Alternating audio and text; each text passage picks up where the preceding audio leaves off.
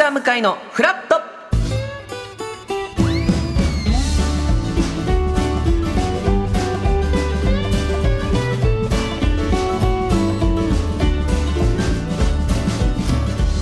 1月22日月曜日時刻は8時30分になりました。おはようございます。パンサー向井聡です。おはようございます。月曜パートナーの滝沢カレンです。今日もよろしくお願いいたします。お願いいたします。えー赤坂今はい。見える天気は青空がね広がっておりますが、えーはい。今日の関東地方はお昼頃から雲が増えてくるみたいでお夕方以降は北部や沿岸部でにわか雨がありそうです。はい。洗濯物を外干ししている方はお気をつけください最高気温は13度前後として、えーこの時期としてはちょっと高くなるということですが、ただ明日の夜からはまたぐっと寒くなりそうですということです。まあ、ここ最近ははい。確かに気温も寒い、ね昨日ぐっと寒寒かっかったですね。朝撮影してたんですよねはい。外で、はもう本当にあれ雪が雨になっただけですもんね。あ、いや本当ギリギリ雪になってないっなってない。て感じですね。雪の温度でうん雨が降るって一番厳しいんですよ私たちにとっては。そういう時の撮影って、はい。今ってもうどれぐらいの時期の撮影になってるんですか？今は、えっと、夏物もやってるんですもん。もう夏とかが始まってるんだ、そう春だとこんな夏だとこんなを2個撮るんですね。はあ。なので夏も今撮ってるので昨日はしかも全部外じゃなきゃダメな絶対ダメな撮影だったので、はい、外で雨に雨を感じながら要は半袖じゃないですけど薄手のものとタンクトかッうん。プにちょっと薄い透けるうん。シャツをこうただ肩から羽織るだけの生活。生 活生活。撮影ですよね。ずっとそれでやれって話じゃないですよねそのそんな一枚。そんあなー写真ね。に写る女性の一枚を撮らなきゃいけないので、大変なんですよ。そういう時って、うん。表情とか、まあはい。もちろんもうプロなんであれでしょうけど、はい。コツってあるんですか？もう寒いという気持ちをかき消すわけじゃないですか。そうなんです。もうだから本当にそれこそ頭の中で自分の景色を変えなきゃいけないんですよね。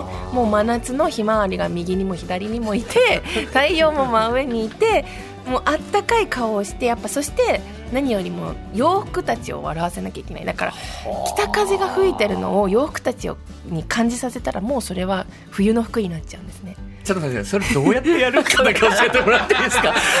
北風を服に感じさせない方法でどうやってやればいいですか？なんか南風をはい。ヘアメイクさんたちが吹かせてくれるんですね。その風を起こす機械がそうですそういうあブロワー、はい。ブロワーっていうのかな？そのそういう枯葉を横に避ける。あるあれを撮影で使うんですよ。でもあの気候でブロワー使われたら 北風が増えるだけじゃないですか。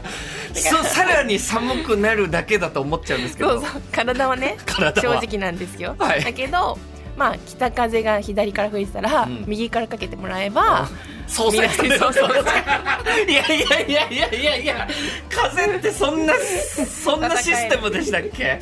間でゼロになるっていう。ゼロになってちょうどいい季節になる。両側寒くなるって俺は思っちゃいますね。その普通の北そ風う。右から来たとしたら左からのブロワーによって左も寒くなっちゃうと思そううんですですけどよね。でもそんなことはなくなるぐらい。ゼロになるそうみんなで力で合わせるとゼロになるので温かい顔ができるっていうありがたい撮影をしてます。そうですか、はい。まあ徐々にそういうのもねもちろん先取り先取りですもんねそうファッション誌はね。頑張ります。じゃあ僕は昨日、はい。映画を見に行ってまして「いちこ」という映画邦画なんですけど「いいち」っていうのが、えー市町村の市ですね、はいはいはいはい。あなんとなく知ってなんますかあれで見ました。東野さんのお。インスタ？ええー、主役誰ですか？杉咲花さん。そうそうそうなんか見見た気が東野さんもじゃあご覧になって、はいい、や面白い映画っていうか、へー。結構見終わった後にずしんとこう、うーん。胸にくる腹にくるというか、うん。みぞおちに食らうみたいな感じの、まあ、要は杉咲花さんと、えー若葉達也さん龍也さんかな、でお二人が付き合っていて、はい。プロポーズ。はい。若葉さんが杉咲さんにプロポーズするところから始まるんですよ。でプロポーズしてその翌日から杉咲花さんがいなくなっちゃうっていう失踪してしまう。でこれはなんでなのかっていう物語で、えー、めっちゃ面白そう。面白いですで最後にもう一回その最初の冒頭のうん。プロポーズのシーンを見ると、うんあこれこういう感情だったんだ隠されるってていうのが、まあ、分かるというか謎がちょっとずつ、えー、めっちゃいいじゃない面ですか。白かったんですけど、まあ実話ですか、いやこれフィクションだと思います、へー。本当物語として。舞台でやってたのがうん。映画化されたっていう感じだったと思うんですけどでこの映画自体はすごく面白かったんですけど、はいはいはい、まあ、映画館僕好きなんですいいがですよね。最近行きました？最近は最この12か月は行ってないです3かあ行ってない月以上前になっちゃいました。あのやっぱ僕は空いてる映画館が好きなんだなと思いました、うん大好き。あ日曜日。やっぱ混んでてもう全然しょうがないんですけど。そうですね。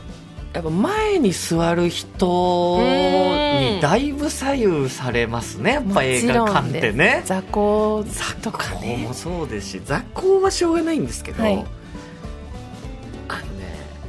頭を触るんですよ前の人が。あすっごい頭触るんですよ。角角系の髪の毛を整えているのか女性ですか？男性なんですけど。後ろ髪を？なんかね後ろをすっごい触ったり前髪多分触ったりしてるんですけどもうそれが要はスクリーンにかかってくるというか、まあ、影のように、も影めっちゃ大きくないですかその人。うすっごい気になっちゃって物語に没入しようという時に引き戻されちゃうと確かか。に動くものですからね後ろに手があるでエンドロールって、とはい大まあ、論も。争でありますよね。エンドロールまでちゃんと見るかその時に帰るるかって。俺はまあどっちでもいいんですけどうん。カレンさんは。私はあのあれがかっこよくて見たいんですよね流れてくる人たちがかっこいいから、あえ？流れてくる人たちがかっこいいかっこいい、いなんかそこに出てくるはい。監督助手とかはいはい。音声代表とか そういうなんかもうねそのうちになんか知らない名前で会ったこともない方だけどはわこんな人が輝いてるんだこの映画はって思うから私は結構エンドロールはあとエンドロールの後に何かあるそうそう。映画もありますもんね。あ結構多いですよね。ですよね。だから結構残ってますけどそのエンドロールをそうやって楽しむ人は僕結構あんま合わない。音声助手。こんな仕事が。この人が支えたんだってやっぱその顔とかを思い浮かべるとかっこよくなるので見てますけど。ねなんか多く聞くのが、まあはい。余韻をうん。物語が終わってそっか。あの時間でいろいろ噛み締めながら、うん。みたいな人もああ物語を考え直す時間。みたいな。あはいはいはいはい。確かに。割と僕も見たり見なかったりするんです僕は。うんうんでそれは映画館によるんですけど、うんはい。新宿のバルトナインという映画館だと、うんうんうんうんえー多分なん7階ビルの7階とか8階にある映画館だから、帰りのこと考えちゃうんですね。ああ困んないかはい、エレベーターが、なるほどね。やっぱりみんな同じタイミングで出るかそらあーで、えーこういう仕事してますしそうですちょっと気づかれても嫌だなとかいろいろ思うから出ちゃったり、でもそうじゃない映画館だったら最後まで見たりするんですけど、その時も、その前に座ってた影の人が あのエンドロール出るタイプなのは全然いいんですけど、はい。いや今アウターみんな脱いでるじゃないですか、だからそれを着る作業を、うん。もう平気でその立ってやってるんですよ、えー？エンドロール流れてる時に。横とかに行かずに？行かずに。その場で？その場で、えー、超迷惑。そんなやつにあの映画の何が分かるんだよと思っちゃうんですよ。えその方は一人で来てる一人で来てえる一人で来てる彼女さんに連れられてとかじゃないんだ一人で来てだから多分見に来てるんですけどまあこれはね非常に分かれるところ。うんエンドロールはもう終わってるからいいでしょっていうことでもあると思うんですその人からしたら。もう物語はちゃんと終わってて。でも私も嫌だな。一番後ろの方ならもちろんいいですよ。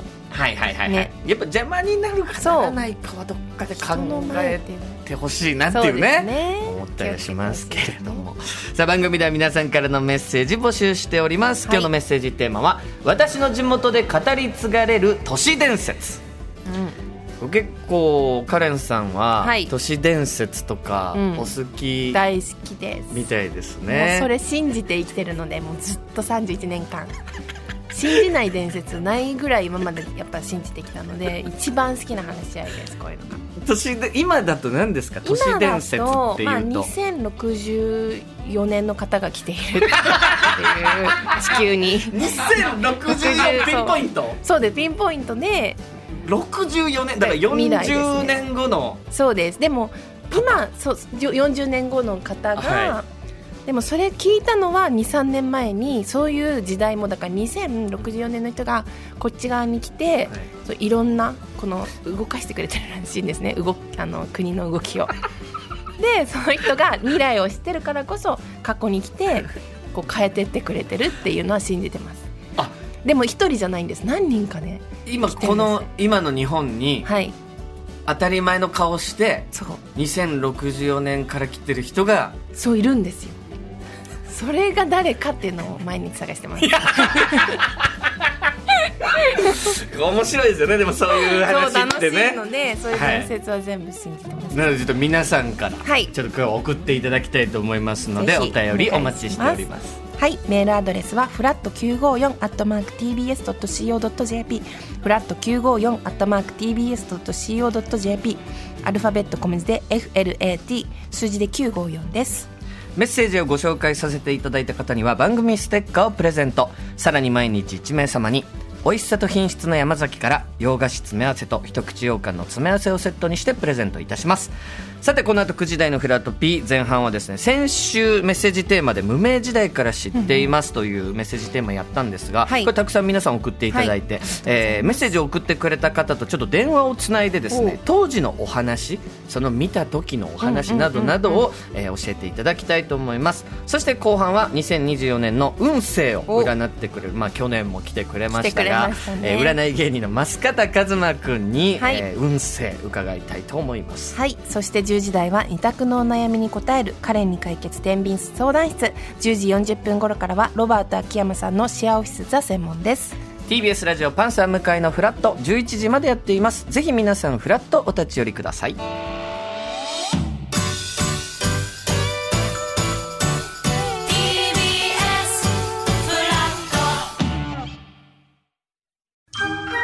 ボンジュール三輪明宏ですポッドキャスト番組三輪明宏のバラ色の人生。配信は毎週日曜日と水曜日です。忘れないでね。忘れないでね。でんでん。